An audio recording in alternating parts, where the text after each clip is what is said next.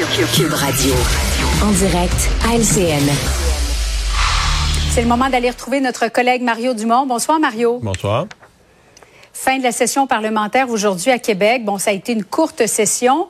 Et contrairement à la tradition, le premier ministre François Legault n'a pas fait de bilan devant la presse, euh, n'a pas choisi de répondre aux questions. Euh, il en fait, il a choisi de ne pas répondre aux questions des journalistes, mais plutôt a décidé de faire son bilan sur les réseaux sociaux.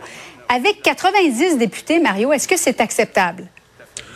Bah, est-ce que c'est acceptable? Son explication euh, tient jusqu'à un certain point la route. D'abord, ce qu'il a fait ces réseaux sociaux, c'est de l'autopromotion. Ce n'est pas, pas, un bilan au sens d'un bilan de répondre aux questions.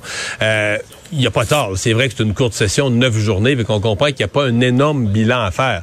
Maintenant, on va se dire la vérité. Si, si on accepte le fait qu'il n'y a pas fait de conférence de presse, on va au moins se dire la vraie raison. Euh, c'est l'affaire Fitzgibbon. C'est juste ça qui le fatigue. Mm. Puis il se disait, je vais avoir à commenter ça. C'est ça la véritable raison.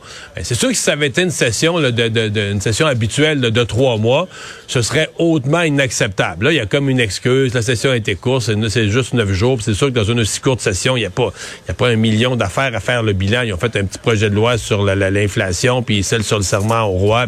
Fait qu'il n'y a pas beaucoup de choses, mais nommons la vraie raison. La vraie raison, c'est qu'il s'est dit, euh, l'affaire Fitzgibbon, là, euh, c'est clair, le cabinet, le cabinet du premier ministre a dit, garde là, Pierre, là, arrange-toi avec tes faisans. Là. On va pas se faire plumer à ta place à la place de tes faisans. Arrange-toi avec tes affaires. Commande ça toi-même.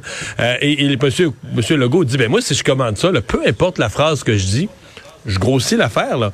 Donc il est mieux pas pas avoir à commenter ça et ce faisant, il n'a pas fait de il a rompu et c'est ça qui est un peu tannant. Il a rompu avec cette tradition. Je pense qu'il va en refaire, c'est pas comme une nouvelle tradition puis qu'il en fera plus jamais, il va en refaire dans les autres sessions, mais cette fois-ci, il a sauté un tour, c'est malheureux. Monsieur Fitzgibbon qui fait encore l'objet d'une autre enquête de la commissaire à l'éthique, Mario, il a déjà reçu trois blâmes. Ça donne quoi d'accumuler les blâmes si finalement rien ne change? Ouais, dans un des cas, et, en fait, il a dû carrément se retirer comme ministre. Là. M. Legault l'a renommé après, mais il y a déjà eu quand même une conséquence. Bon, là, cette fois-ci, il a l'air absolument convaincu qu'il n'y aura pas de blâme. Moi, je suis pas si sûr que ça. Pas que ce que je pense qu'il a fait, c'est un si gigantesque scandale. Tu sais, si des gens voulaient se négocier une subvention on the side, là, il n'y a pas besoin d'aller à la chasse aux faisans. Ils, pensent qu'ils connaissent, euh, Pierre Fitzgibbon, puis ont son numéro de téléphone. Fait mais c'est plus l'image que ça donne de le voir. Mettons aujourd'hui, dire Ah ben là, euh, les enquêtes, c'est ma sixième, oh ouais, puis il va en avoir d'autres. Sous-entendu, ben garde, nous, je vais continuer à faire mes affaires, je m'en fous de la commissaire à l'éthique, puis il va y avoir il va y en avoir d'autres enquêtes dans le futur, puis je ferai pas attention, puis je m'en fous. C'est euh, moi je trouve que c'est indisposant pour on, comprend comment il se sent. Lui a l'impression que la commissaire à l'éthique est rendue dans sa vie privée, puis c'est pas parce qu'il est allé en politique qu'il a plus le droit de voir ses amis. Puis il y a un bout, il y a un bout où il a raison. Puis il y a un bout ça c'est un malaise pour son premier ministre, puis il faudrait qu'il fasse plus attention. Puis il y a un bout où, euh, regarde, c'est vrai que des fois, le commissaire à l'éthique s'est rendu loin en 2022, puis dans ta vie privée, mais il y a un bout où il faut un encadrement éthique. Euh, je veux dire, il distribue énormément de, des dizaines, des centaines de millions, puis il faut un, encadrement, un encadrement éthique, puis il peut pas s'en foutre. Puis je trouve que le ton qu'il a pris aujourd'hui, moi, si j'étais François Legault, euh, je serais mal à l'aise. Hum, serment au roi, bonne affaire de fête de régler. Mario, une victoire pour les trois députés? Oui, c'est une victoire pour les députés du, du PQ. Moi, je dois dire, j'écoute autour de moi. Moi, je reconnais que c'est une victoire. Je reconnais qu'ils ont très bien joué leur carte. Maintenant, si vous me demandez, moi, sur les gens qui parlent de courage de Paul Saint-Pierre Plamondon, si vous me posez la question à moi, le grand courage de Paul Saint-Pierre Blamondon, c'est d'être reparti comme chef d'un parti qui était à terre il y a un an et d'avoir rebâti et d'avoir remis l'indépendance en disant, regarde, là, même si c'est pas populaire, les gens disent, ah, parle pas de ça d'indépendance. Non. D'avoir remis l'indépendance au centre de, de, son action politique quand on lui demandait de faire le contraire ou on lui suggérait de faire le contraire. Ça, c'est du courage. Le serment au roi, tous les députés, tous les partis étaient d'accord. Donc, ils, ont peut-être forcé le jeu, c'est peut-être fait un petit peu plus vite à cause d'eux. Mais est-ce qu'il y a eu tel courage à, faire quelque chose que les autres partis, tes adversaires politiques, même les libéraux là, qui sont plus fédéralistes, étaient d'accord? Tout le monde était d'accord. Donc, ils ont forcé le jeu. Ils ont bien joué leur carte. Effectivement, c'est réglé. Et euh, une des conséquences du lit, c'est que moi, à ce temps, quand je vais raconter l'époque où j'étais en politique, ça va avoir l'air de l'ère médiévale. Ça, c'est l'ancien temps où on prêtait serment à royauté. Imagine-toi donc. Bon.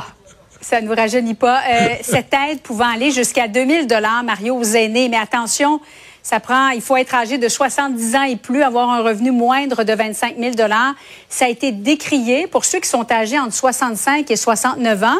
Euh, il y en a plusieurs qui crient à l'injustice. Est-ce que le gouvernement Legault a fait preuve de discrimination, selon toi? Ben, c'est pas de la discrimination, mais dès que tu fixes un âge, tu inclus des gens, tu en exclus d'autres. La question, c'est plus le pourquoi. Et euh, le pourquoi, il est, à mon avis, il est bien compréhensible. On est dans une époque de pénurie de main-d'œuvre où le gouvernement et les partis d'opposition disaient le même genre de propos en campagne électorale. Il faut trouver des incitatifs, des mécanismes, les règles de la régie des rentes, etc. L'imposition, certains ont même dit on devrait désimposer en partie les revenus pour amener sur le marché du travail les 65 à 69 ans. On veut garder même les 60 à 65, mais les gens dans la soixantaine, on veut les encourager, ne serait-ce qu'à temps partiel, un petit peu. On veut les encourager à rester sur le marché du travail. Alors, c'est bien évident qu'un crédit d'impôt qui leur donne plus d'argent comme ça automatiquement, ben, ça a l'effet inverse.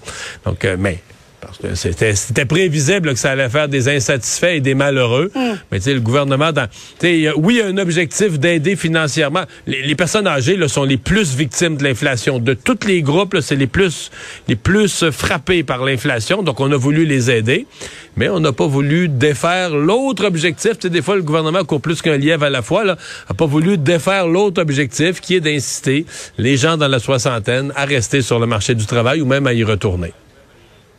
Merci Mario. Bonne soirée à toi. Au revoir. En voilà, c'est ce qui conclut notre émission d'aujourd'hui. C'est ce qui conclut notre semaine à Cube Radio. Je vous souhaite une excellente fin de semaine. On se retrouve lundi 15h30 et c'est Marie Montpetit qui s'en vient.